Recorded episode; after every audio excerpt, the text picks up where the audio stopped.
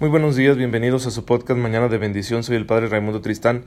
Les envío a todos un cordial saludo en esta mañana de viernes. Gracias a Dios.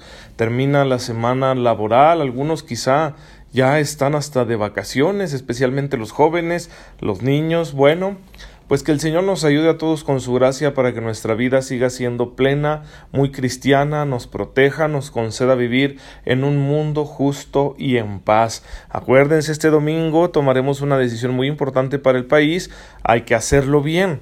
Es terrible que exista todavía un abstencionismo del 40, del 50% en las elecciones federales y locales que se van dando eh, cada año en, en varias partes del país. Es, es una tristeza que suceda eso. Así que ojalá y todos votemos para que la decisión sea la mejor. Que Dios nos ilumine porque México necesita mucho de personas capaces y honestas y valientes porque se van a enfrentar con el monstruo de un sistema corrompido y corruptor. Bien, eh, pero no olvidemos que esta decisión no es la única, que el voto no sea como para desresponsabilizarme y decir yo ya voté porque creía mejor, la sociedad mexicana ya eligió a alguien y ahora que ellos se hagan garras. No, es que hay que estar muy al pendiente para que cumplan lo prometido, para que trabajen por el bien común, para que no empiecen a promover cosas abominables, aunque se los digan de más arriba, porque sí, hay poderes más arriba de los de nuestra propia nación. Hay que aceptar esto, sí, los poderes económicos a nivel mundial, las organizaciones de naciones, etcétera, pues luego van dando pautas a los países, yo siento que en contra de la propia propia soberanía de estos y bueno, luego les empiezan a meter ideas, ¿no? Que no queremos eso como mexicanos. No queremos eso, queremos una verdadera justicia en todos los aspectos, en el aspecto social, el aspecto educativo, el aspecto eh, económico, por supuesto, de manera que todos tengamos la oportunidad de trabajar y progresar. ¿sí? De, de eso se trata.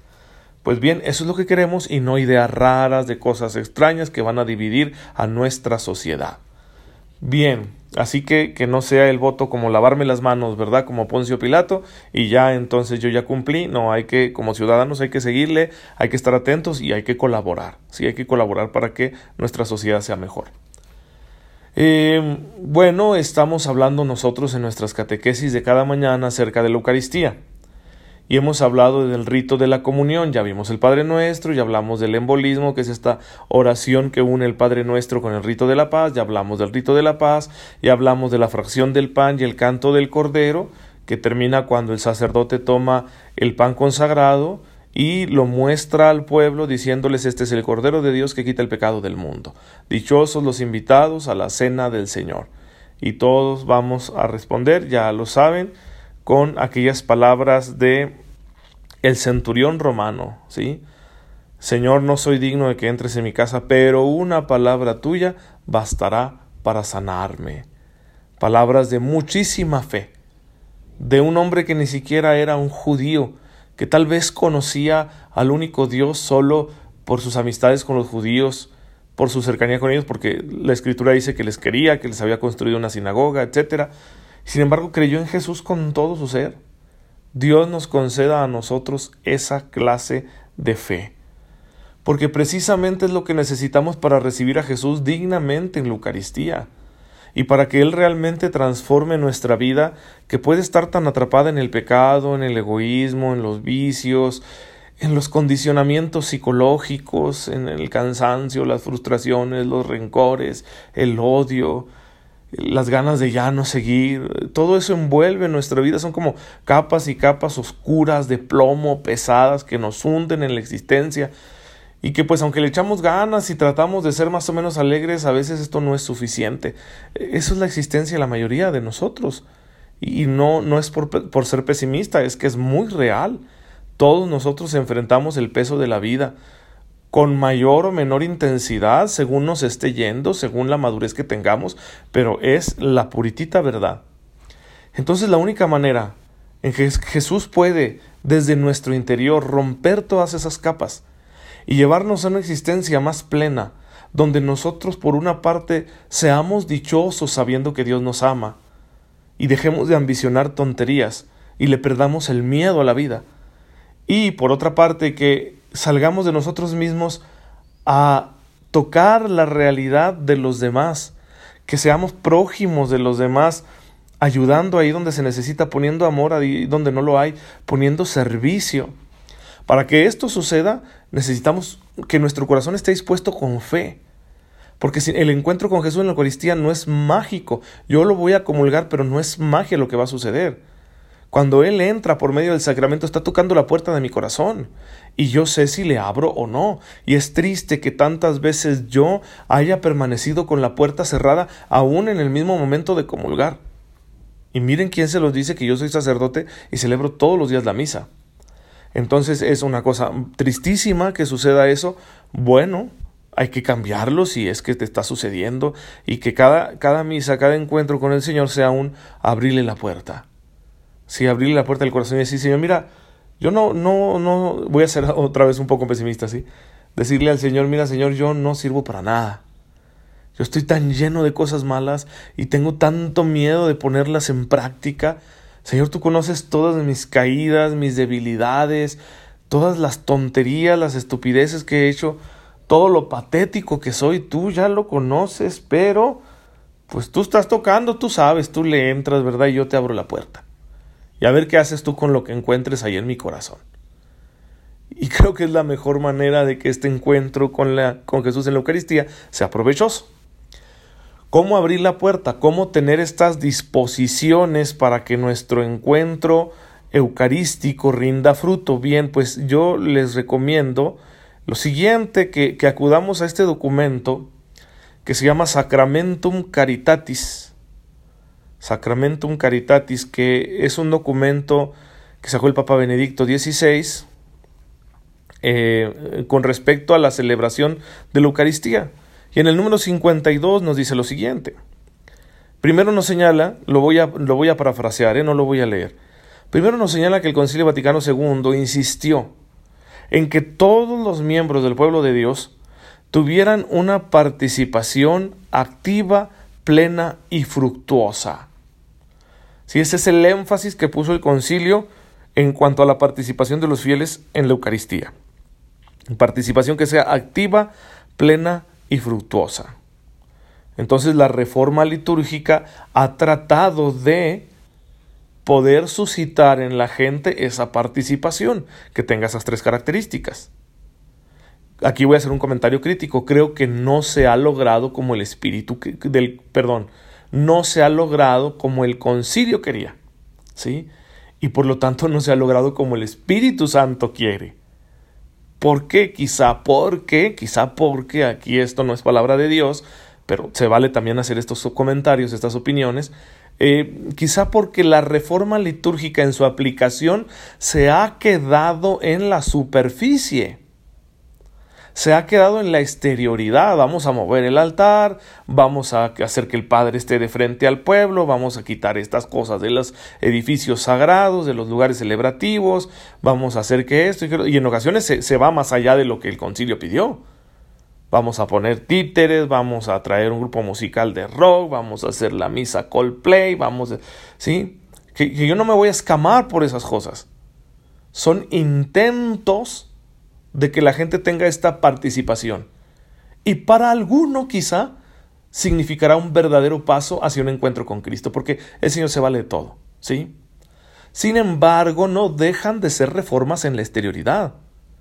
La reforma litúrgica, en cuanto al proceso catequético, para que tú y yo nos acerquemos a la celebración de la Eucaristía cada vez con una mayor conciencia y una mejor disposición de ánimo, no se está dando. Sí, nuestros procesos catequéticos para niños, jóvenes y adultos han dejado la liturgia también en lo superficial. Y todavía tú puedes encontrar una gran cantidad de fieles que participan en misa cada domingo y que no saben qué significa esto, qué significa lo otro. Que ya no saben disponerse tampoco, ¿sí? A ese momento que es crucial en nuestras vidas. Ya no sé cómo llegar ahí, pues con dignidad, confesado, arrepentido.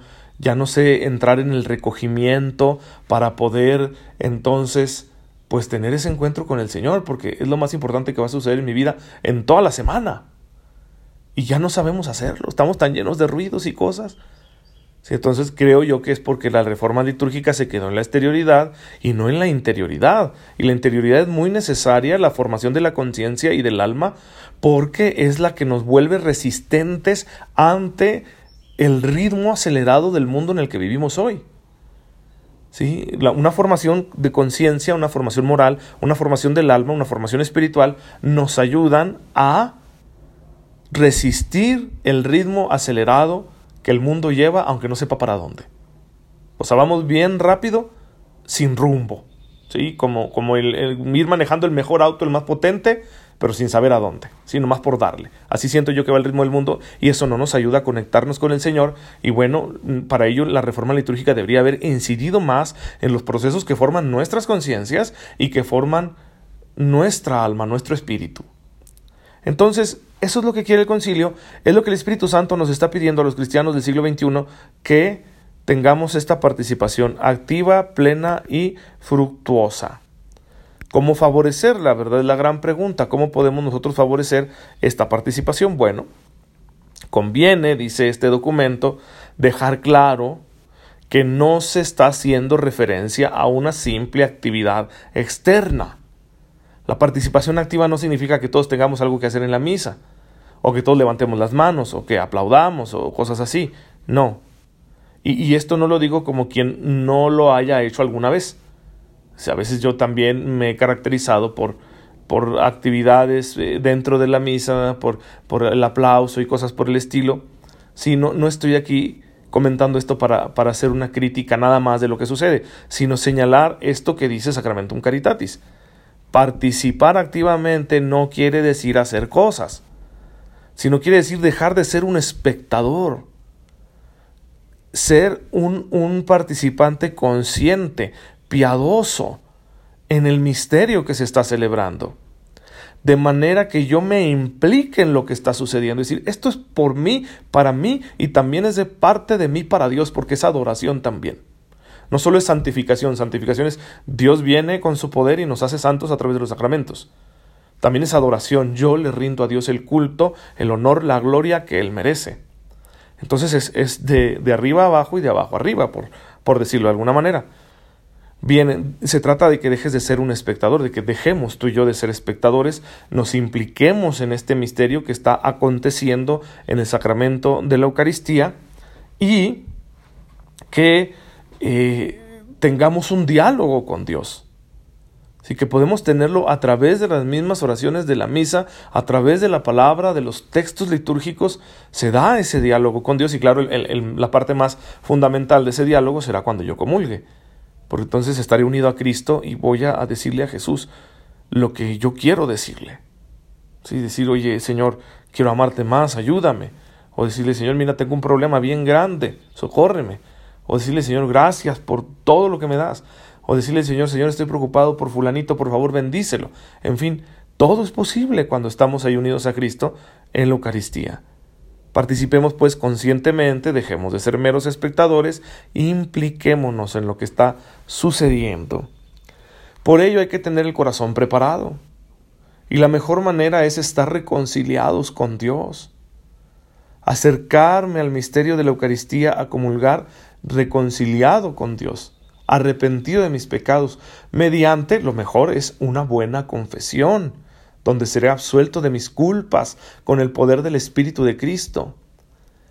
Y hay que aprender a confesarnos, por lo tanto. ¿sí? Ya cuando hablemos del sacramento de la penitencia, estaremos describiendo cómo se confiesa uno, cómo hace una buena confesión. Les adelanto un poquito. Es muy importante hacer un buen examen de conciencia cada día para ver en qué acciones, en qué pensamientos o actitudes yo me he alejado de Dios.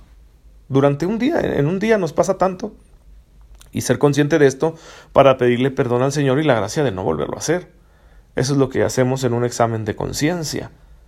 Si he sido egoísta, si he sido flojo, si he sido pendenciero, si me he dejado llevar por el estrés, si he caído o recaído en un vicio, si he apartado mi mirada de las cosas del cielo para eh, estar muy afincado en las cosas de este mundo, ¿verdad? En la ambición de lo material, etcétera. bien, pues tengo que arrepentirme de eso. Y mi examen de conciencia me sirve para darme cuenta. Y así el corazón permanece puro y cuando yo me acerque a recibir al Señor, Él estará contento porque con amor le preparé la casa, le preparé el corazón, lo limpié, lo purifiqué, abrí las ventanas para que entrara aire fresco y salieran los malos olores. Le ofrecí al Señor lo mejor de mí mismo. Cuando tú vas a una casa, por humilde que sea, y tú sabes que la limpiaron, la cuidaron, pusieron lo mejor que tenían, para ti, sabes que eres importante para esas personas y te aman. Entonces, si tú y yo hacemos lo mismo con nuestro corazón, estamos demostrándole al Señor que es importante para nosotros y que lo amamos. Y de eso esa es la ese es el punto de la participación activa. Queremos una participación activa en el misterio que celebramos para llegar a ese punto. Y entonces ya el Señor, que será, se sentirá bienvenido en nuestro corazón, hará lo que nosotros no podemos hacer. Darnos mucho amor, mucha fe, mucha esperanza, una vida nueva. Señor, te bendecimos en esta mañana que nos permites escuchar tu palabra y reflexionar acerca de nuestra fe. Ayúdanos, Señor, a que dispongamos nuestro corazón de tal manera que cada vez que recibamos a tu Hijo en la comunión, Él se sienta bienvenido y transforme nuestras vidas.